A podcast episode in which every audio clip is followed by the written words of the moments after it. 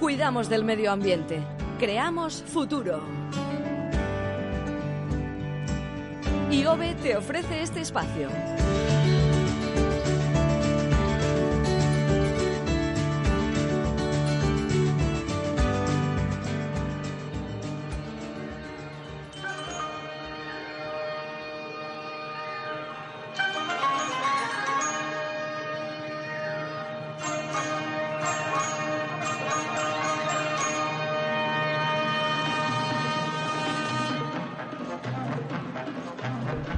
Es que no hace falta ni que lo presente, no hace falta de verdad.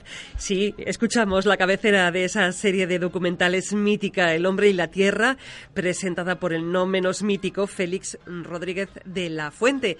Y es que en la sección de medio ambiente de hoy vamos a hablar de esos documentales de la naturaleza. ¿A que sí, Alex? Muy buenos días. Buenos días, Gemma. Así es, es que ya es escucharlo y ya te pones como si estuvieras rodeado. Ya tienes el águila Estás y en el safari con el oso, el, el águila, sí, ¿sabes? Es cierto, todo el mundo tenemos en la cabeza. Tu idea es eh, proponer a los oyentes que vean algunos de esos documentales, ¿no? Eso es, la, la idea de, de, bueno, de esta sección de, hoy es eh, proponer algunos de los documentales de naturaleza más destacados de la historia, digamos que serían los mejores o, los más destacados para que la gente le coja el gusanillo a ver documentales y de verdad con estos los va, los va, vamos, va a disfrutarlo y, y no solo disfrutar, sino también ese componente de educación, de concienciación ambiental, ¿no? Porque al final eh, el primer paso para proteger algo, para cuidarlo, es conocerlo. Y mm, con estos documentales vamos a conocer la naturaleza de, de- de muchas maneras, ¿no? Bueno, la verdad es que, oye, nos acordamos perfectamente, los que tenemos ciertos años, de, de esa serie del hombre y la tierra y de la banda sonora, de esa sintonía del hombre y la tierra, pero de quién la compuso, yo creo que no todo el mundo lo sabe. ¿eh? Pues eh, no, mira, pues podría ser una pregunta trivial de estas que te pillan, ¿no? Porque, claro, conocemos la banda sonora, pero ¿quién la ha hecho? Bueno, pues eh, es su nombre es Antón García Abril, que es un compositor y músico turolense, eh, que, bueno, aparte de esta banda sonora del hombre eh, y la tierra, eh, tiene un, vamos, una obra extensísima, ha hecho óperas, cantatas, obras para orquestas y también bandas sonoras para otras películas míticas también, como La Colmena, El crimen de Cuenca o Los Santos Inocentes. Bueno, en la colmena o en los santos inocentes hay para hablar de medio ambiente También, también. también mucho, Pero mucho, vamos a es. centrarnos en el hombre y la tierra hoy. Venga, pues mira, El hombre y la tierra fue producida por Televisión Española y emitida desde los años 1974 hasta 1981 y luego se volvió a emitir eh, entre los años 2009 y, y 2012. Bueno, es una serie eh, de referencia para, para documentales de naturaleza, eh, no solo en España, sino también en, en el extranjero. De hecho, la serie se distribuyó por, por varios países y es que fue un trabajo rompedor en su día y bueno, si la volvemos a ver hoy en día igual no le falta ese alta definición high super toma tal pero el- la fuerza, todas las imágenes, todo lo cómo se describe, por supuesto, eh, la, manera de, contarlo de Félix Rodríguez de la Fuente, vamos, son, son únicas y te dejan ahí, ahí sentado, ¿no? Pendiente de, todo, de todos estos an- animales, ¿no? Y bueno, la serie en realidad se, dividía en, tres bloques, que fue por un lado la, la venezolana, que se rodó, bueno, pues en, Ven- en Venezuela, luego una dedicada a la, fe- a la fauna ibérica y, otra y otra que también se rodó en, en Canadá y, y en Alaska, ¿no? Eh, fueron 124 episodios, pero estoy pensando que grabar cada uno de los episodios, teniendo en cuenta que había que esperar a que el águila se llevase a la eh, cabritilla en mitad del monte, que la serpiente hiciese no sé qué, esto tuvo que ser un trabajo ímprobo. Claro, al final, de, de- de- de lo que vemos a, la- a lo que luego, luego el que trabajo que, ha llevado, claro, lleva, se llevan, llevas años y años de mucho trabajo, muchas escenas que no salen. eh, los animales no son actores, no están ahí eh, esperando a que tú les digas lo que tienen que hacer. Hay que esperarles y, y en muchos casos en, en condiciones eh, meteorológicas eh, negativas, ¿no? Adversas, ¿no? Eh, bueno, en este caso, pues eh, eh, así fue así también, ¿no? Ujú. Hubo 124 episodios, pero en realidad tenían que haber sido más, ¿no? Eso es, porque bueno, el, el 14 de marzo de 1980, mientras Félix Rodríguez de la Fuente y su equipo filmaban unos planos aéreos en Alaska, la avioneta en la que volaban, bueno, pues se, se desestabilizó y se estrelló. Y tanto el piloto, Warren Como los cámaras Teodoro Roa y Alberto Mariano Huescar y por supuesto el propio Félix murieron en el acto. Eh, bueno, fue, fue un trágico suceso que eh, provocó evidentemente que la que serie quedase inconclusa y su emisión se paralizara hasta mayo del, año siguiente. Bueno, y si te parece, Gema, vamos a escucharle a, Félix, a Félix Rodríguez de la Fuente, eh, y le hacemos así un pequeño homenaje, ¿no? En concreto, un fragmento del capítulo Prisioneros del Bosque. En tiempos históricos, España fue un paraíso forestal. Un águila imperial, la reina de las aves de nuestros bosques, hubiera podido atravesar la península ibérica sin dejar de sobrevolar un infinito manto verde. Hubiera viajado sobre pinares, sobre encinares, robledales, sobre bosques de coníferas, mediterráneos o caducifolios.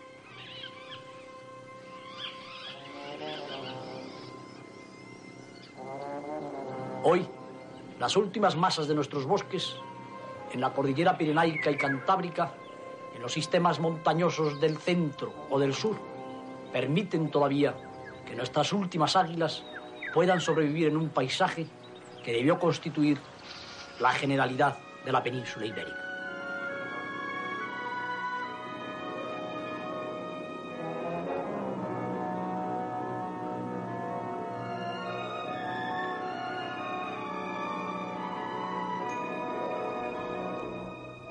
Y de un naturalista mítico pasamos a otro naturalista mítico, en este caso del mundo de habla inglesa, que por otra parte son los auténticos dominadores de los documentales de naturaleza a nivel mundial. ¿Y en quién estás pensando?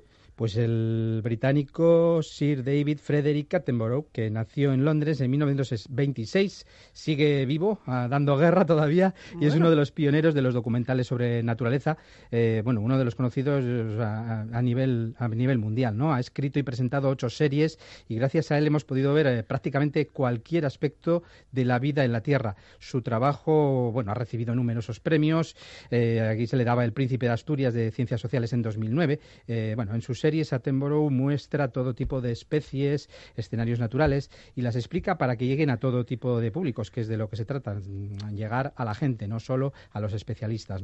Con ese trabajo, además, nos quiere concienciar sobre el impacto que los seres humanos estamos causando en el planeta. Por ejemplo, una de las frases que, que, ha, dicho Attenborough a este respecto, ¿no? Eh, todo lo que tomamos de la Tierra tiene un coste. Apagar una luz no va a salvar el mundo, pero puede limitar el impacto que realizamos sobre el medio ambiente es decir, pequeños esfuerzos, detalles, que podemos hacer todos, eh, millones de personas hacen un gran, un gran esfuerzo, un gran, eh, una gran obra por el medio ambiente. ¿no? Eso es lo que, lo que tenemos que pensar, ¿no? que todos podemos hacer más de lo que creemos. Sí, el desierto se hace con pequeños granitos de arena, está claro, y así podemos ir haciéndolo y es el objetivo también de este espacio.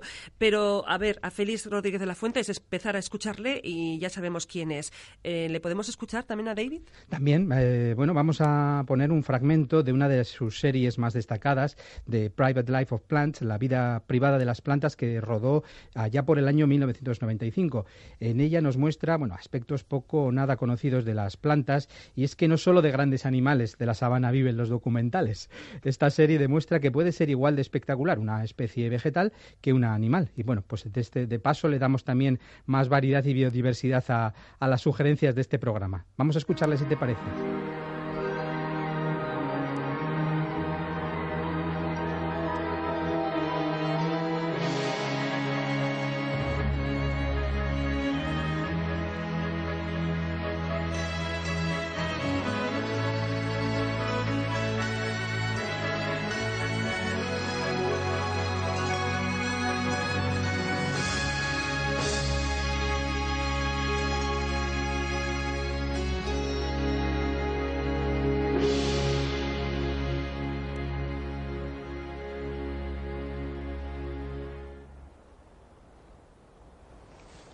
Midwinter, and the countryside is so still it seems almost lifeless. But these trees and bushes and grasses around me are living organisms uh, just like animals. And they have to face very much the same sort of problems as animals face throughout their lives if they're to survive. Bueno, es la BBC, es desde luego además una de las grandes referencias indiscutibles, sin duda alguna, eh, cuando se realizan documentales de naturaleza. Requieren una gran producción, una gran inversión y es lo que da sentido además a esa existencia de la radiotelevisión pública. La BBC, eh, Alex, ha hecho yo creo que todos sabemos o identificamos la calidad eh, porque te dejan con la boca abierta cuando crees que ya no se puede hacer nada, no se puede pillar al animal o esa naturaleza en un momento mejor. Eh, la BBC vuelve a superarse. Exactamente, pues mira, por un, ejemplo de ello, eh, la serie Planet Earth, Planeta Tierra. Es una serie que se hizo en 2006. Eh, bueno, aparte de la BBC, también hay que decir que estaba eh, coproducida por la estadounidense Discovery Channel, que también es una de las eh, bueno, productoras de grandes documentales de naturaleza y de divulgación científica, y también estaba coproducida por las cadenas públicas también de radio televisión de Japón y de Canadá, la NHK y la CBC. bueno, esta, esta, esta serie de 2006 tardaron fíjate, para que te hagas una idea, 11 episodios, tardaron 5 años en hacerla. En su momento, bueno, fue la serie de naturaleza de mayor presupuesto, 26 millones de euros, que puede sonar a mucho, pero es lo que, por ejemplo, el padre de Neymar le reclama al, Barça por la prima del fichaje de su hijo. Que bueno, que hoy en día estos, estos millones para el tema futbolístico no es nada y podríamos hacer una gran superproducción de, de, documentales de naturaleza, ¿no?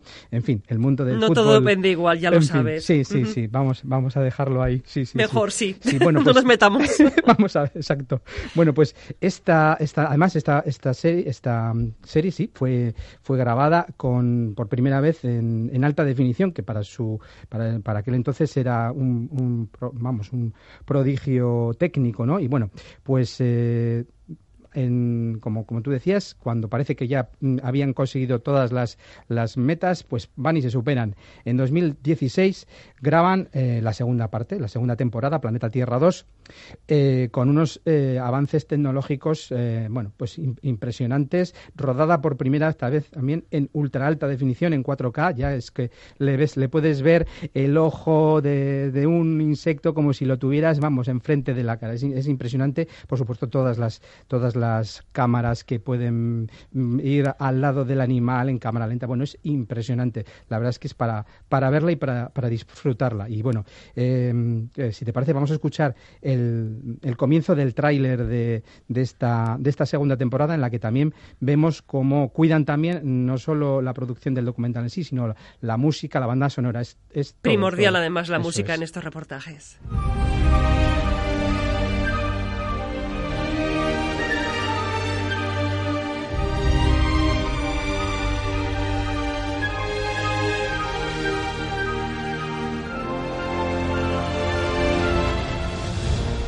Qué fuerza tiene. Parece que estás viendo una película solamente con esta música de fondo.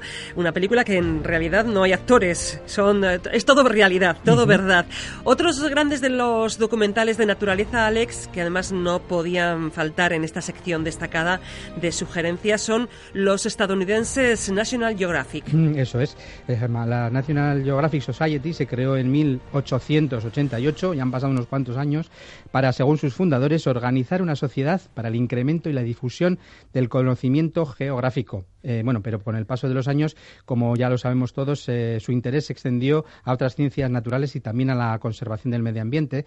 Y en la actualidad, además de su mítica revista de divulgación, bueno, pues también cuenta con un canal de televisión y como grupo de comunicación pertenece a la Fox. Tienen un montón de material, eh, muchos de ellos los hemos visto. ¿Tú qué destacarías? Bueno, pues también en este caso hacer una selección es muy difícil, pero bueno, por, por, por tomar una, me quedaría con la de Insect Wars, la guerra las guerras de insectos, que es una serie eh, de 2006 y bueno, también si ya decíamos que con la vida privada de las plantas, que estos seres no desmerecen en nada a los grandes mamíferos, pues bueno, el de los insectos no se queda atrás y esta serie lo deja en evidencia. Bueno, pues vamos a escuchar porque esto es radio, no podemos eh, ver, no podemos poner el foco en el animal, pero sí en esas músicas. Vamos a escuchar un fragmento de Guerras de Insectos, el comienzo de uno de los episodios con esa famosa entrada musical que identifica que todos reconocemos como The National Geographic.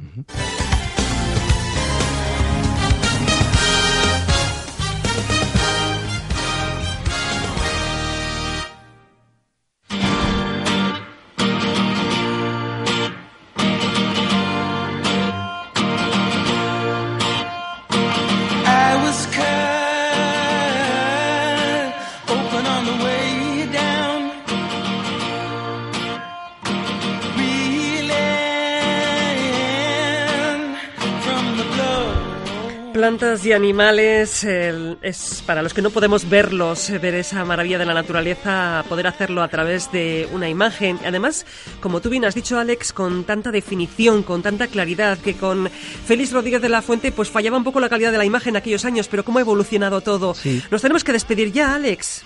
Bueno, pues venga, pues con esta canción de plantas y animales, bueno, es el grupo, plantas, plants and animals se llaman ellos así, o sea que, que también siempre buscando ahí una, una referencia con, con, el tema de hoy, ¿no? Es eh, una canción además que se llama Light Show, espectáculo de luz y también pues ese espectáculo que tenemos eh, entre nosotros al poder ver estos documentales de naturaleza, ¿no? Bueno, pues ahora ya que han escuchado y les ha picado un poco el gusanillo a los oyentes, ya saben, todos a disfrutar de esos grandes documentales, algunos de los cuales nos has traído hoy, Alex. Sí, pero bueno, que hay muchos más. La gente seguro que estará ahora. Pues yo tenía que, yo habría metido a tal persona, a tal otro, a tal documental. Me falta no sé qué. No se preocupen, porque vamos a traer más documentales para las próximas secciones. Más eh, imágenes que se transmiten a través de la radio. Alex, hasta la semana que viene. Hasta la semana que viene, Agur.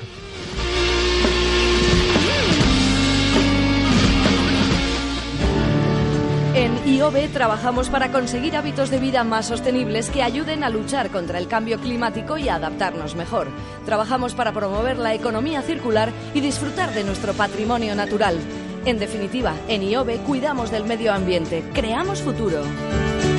IOB. Gobierno Vasco, Euskadi, bien común.